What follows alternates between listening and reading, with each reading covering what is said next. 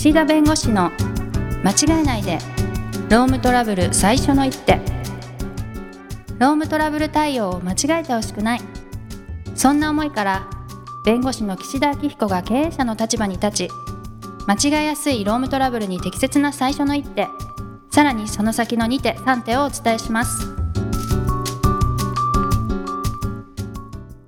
皆さん、こんにちは。弁護士の岸田明彦です。こんにちはナビゲーターのとちおえみですさあ、とちおさん。はい 今日は何も思いつかないね。どういうこと？雑談が？枕が？雑談が。雑談が。あ、本当ですか？うん。うん。やっぱりね、心がね、こう、なんていうの、忙しくせかせかせませませこせこするとね、やっぱりゆとりが生まれないからね、雑談も生まれない。うん。で、私、ニュースレター書いてるんですけど、毎月1回ね。ニュースレターの雑談部分が、あの、うん一部の読者の方から非常にこう、好評で、面白いですもんね。その、うん判例の解説よりそこの雑談楽しみにしてますみたいな。開いちゃうね。なんかあれ、あれを目的にちょっと開いちゃう感じありますよ。いらっしゃるんですけど、はいありがたいんですけどね。まあ最近ちょっと思いつかなかったんです。あ、そうなんだ。で、なんかはい。2回、3回ぐらい淡白なのが続いて、はい。まあ、前回またちょっとカレーライスの話かなんかしたんですけど、うんまあそしたらまた、反響があ。あの、よ、よろしいと。そういうのを待ってます。いいですね、ファンの方が。まあだからね、そういうところやっぱり、まああの、楽しみにされてる方もいらっしゃるし、中身をもちろんね、聞いてくださってる方もいるんで、まあ両方のね、うんこう、需要というかね、大事お大事。こう、なんですかね、我々の方で提供できるのがいいのかなと、まあ思いまして、はい。まあいろいろ考えて、ちょっと3秒ぐらい考えてみたんですけど、なかなか思い浮かばないんで、まあ今日は真面目に行こうよと。いうことでそ、のままね。はい。はい。給食制度ですね。あの、はいランチの給食じゃなくて、あの、いわゆるお休みをすると いはいう制度です。で、はい。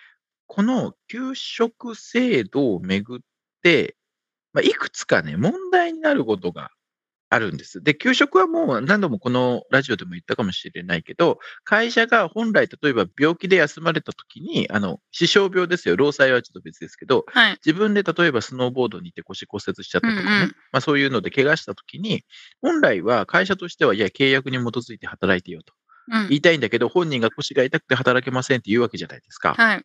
じゃあ、欠勤になりますねと、あなたの自分の病気で欠勤ですねと。で、会社としては、勤めてもらうことを目的に契約してるのに、ね、自分の不注意か分かんないけど、怪我して働けないんだったら、もうそれは、あ欠勤になるから、はい。まあ、解雇だよね、みたいな話になっちゃう本来は。うん、はい。でもまあ、そのね、長く勤めてれば、それはスノーボードで腰の骨も折るでしょうん。そういう 時もあります。そういう時もあるじゃないですか。うん気をつけてたって40年働いてたりしたら、ね、病気も怪我もするから、そういう時に、はい、あなた怪我した、会社関係ないところで怪我した、働けない、中華間欠勤、はい、解雇ですって、まあ、かわいそうだから、はい。まあ、しばらく休んで、えー会社は怒らないと。うん。まあ、病気を治療してくれみたいな形で、まあ、設けるのが給食制度なわけ。だから会社がこう定めてる制度なわけね、オリジナルで。で、大体そういう場合は、あの病気の場合は、傷病手当といって健康保険からそのお金が出るんですね。はい。うん。だから会社の方がその病気の時にお金、お給料払いますっていう会社さんは少ない。うん。まあ、大企業さんとかで最初病欠の間は、例えば基本給全額出しますとか、なんかそういうふうにやってらっしゃる会社さんもありますけど、まあ、中小企業だったらね、もう、あの、休んでる間はその傷病手当もらってくださいっていう感じなんです。はい。でね、まあ、都庁さんにこの感覚を聞きたいんですが、はい。あるかな、感覚。はい。うん、あくまで給食っていうのは会社が、まあ、長く勤めていればそういう怪我も事故もあるでしょと。うん。だから給食制度を設けるっていうふうにしてるんですね。はい。で、1年未満、勤続1年未満、例えば6ヶ月働いて、その後に、じゃあ、まあ、うつ病でもいいし、さっきの骨折でもいいけど、休んだ場合ね、はい。その会社のルールが1年経過したら給食制度の適用がありますって書いてたとします。うん。それ感覚的にどう思いますか？その半年で怪我しちゃっった人は、給食は入れなくていいんじゃないかという意見もあれば、たいや、それは正社員として長く働く、その長く働く前の段階でそうなっちゃっただけで、長く働くっていう意味で同じだから、その1年より前未満の人は入れないっていうのはそもそも制度としておかしいんじゃないかっていうのと、まあ他にも意見あると思うけど、どういう感覚に近いですかね？ああ、私はなんか、6ヶ月働いて出ないよって言われても、うん。なんかそんな反感ないですね。妥当かなって思いますけど。うん。じゃあ、給食には入れない入れないっていうルールをおかしいなという感じはしないです。うんうん。うんで、給食に入れないとすると、その人って制度として守られたお休みじゃないわけ。はい。うん。ってことは欠勤なんですよ。ああ、そ。っか。たら、じゃあ解雇するのって話になっちゃうね、次ね。解雇か。うん確かにね。で、まあね、お仕事で怪我したらともかく、その、全く働けない、はい。うち中小企業、代わりがいない。で、うんうんあなたは1年経てば、その休職って形で、例えば1年以上勤務した人は、3ヶ月間お休みしていいよっていう制度はある。でもあなたまだ6ヶ月。うん。だから適用ない。で、全治1ヶ月の大怪我。1ヶ月働けない。ああ、でもそっか。ちょっとなんか、ちょっと勘違いしてたかもですけど、お給料は出ないんですよね。出ない。ああ、まあ出ないんだったらなんか、解雇されないで休めるってことですよね。うん、休職っていう制度はね。ああ、それだったらなんとか確かに、いや、出してあげてもいいんじゃないって思うかも。うん。うん。解雇は厳しい気がしますね。あ、なるほどね。はい。でも制度上は別に、1年経ったら、給食に入れますっていう制度そのものは多分これ否定はされないと思う。うんうん。うん、長く勤めていて、勤める。そして実際長く勤めてるから給食に入れると。そうですね。信用とかね。やっぱうんそうそうそうそうはいはい。となると、半年の人が怪我した場合どうしたらいいですかって結構相談あるんです。なるほど。ルールを守ってドライに。取り扱うのかどう行くのか。か、はいでも、怪我ってしょうがないよねっていう、なんかこうあるじゃないですか。イメージが。うん。うん。運が悪いとしか言いようがねない。寝坊で無断欠勤で1ヶ月来ないのと、はい。骨折してこれないのって、結局、雇用契約を締結してるその契約の内容をり果たしてるかというと、どっちも果たしてないです。うん。でも果たしてない動機が本人の不注意だったり、本人のその、なんですか会社に対する勤労意欲がなくて無断欠勤遅刻してるのと、それはバンバンにあるんだけど、ちょっとその、いろんな事情でそうなって怪我をしたりして働けないっていううのと、ん。そこの違いなんでしょうね、なんとなく。結構違いますよね。やっぱ印象としては。はい。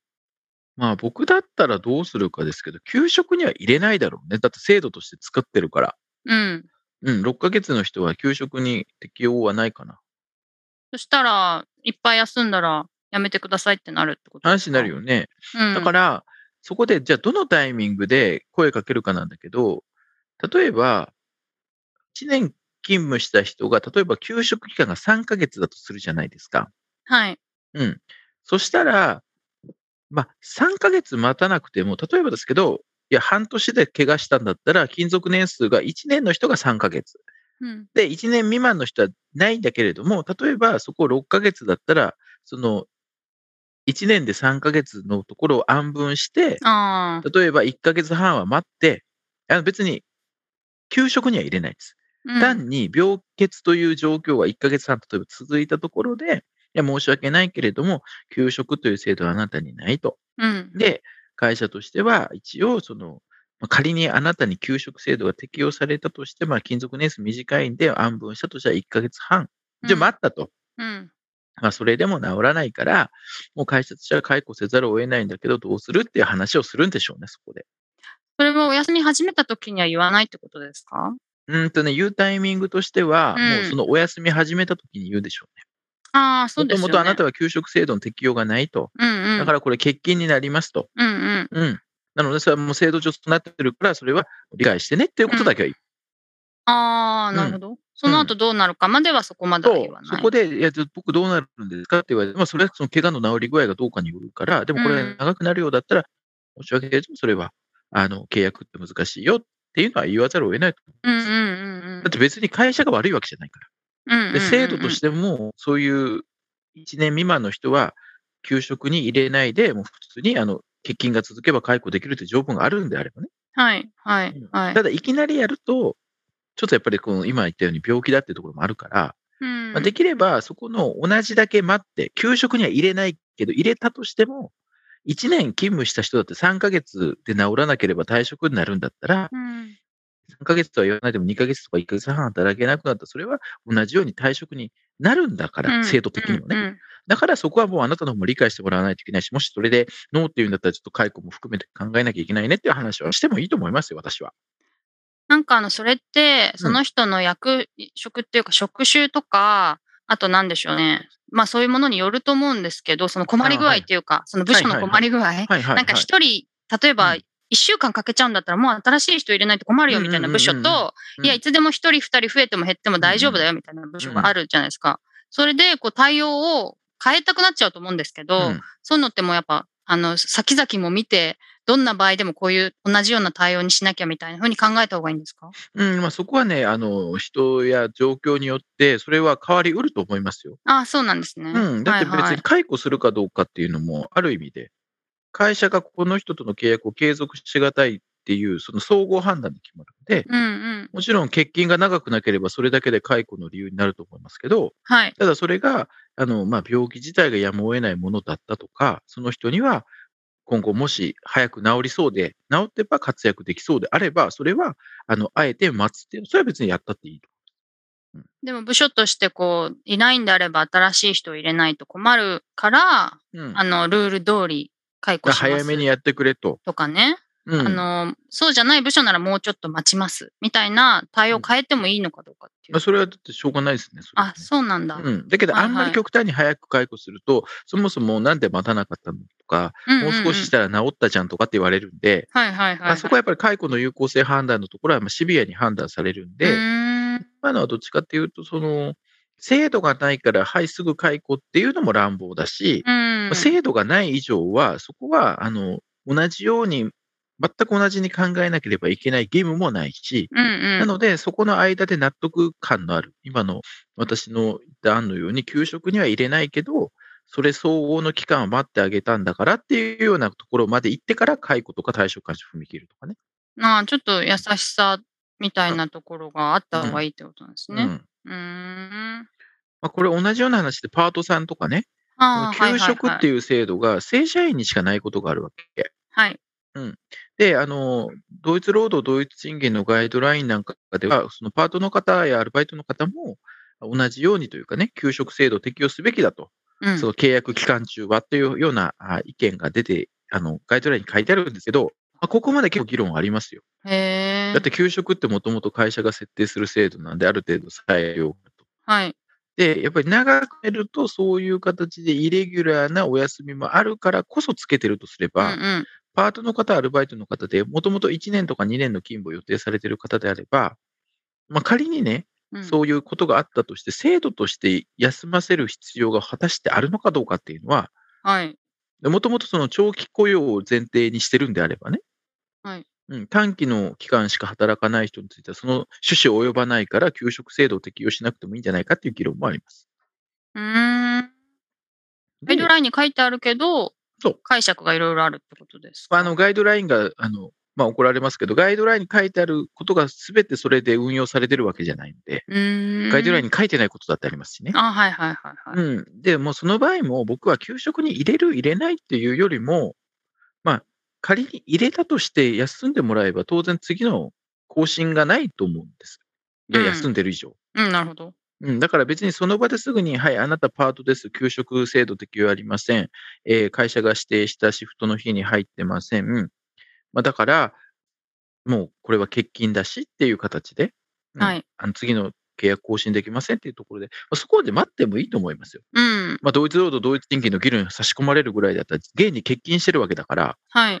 うん、だからそこはちゃんと対応した方がいい、あのそこまで待った方がいいような気がしますけどね。なので、給食制度入れる、入れないよりも、事実上、同じくらいの期間待ってあげたかどうかっていうところで評価されるんじゃないかなと思いますしパートの方の場合、ちゃんとシフト組んだ方がいいですよ。休んでる日に。はいえ、だって会社とそう。要するに欠勤したっていう事実を作るためには、はい。その日シフトを入れ。た上で、その日に来なかったっていう事情がないと、そもそもシフトを入れなければ労働日じゃないんで、はい。欠勤になんないんだ。ならない。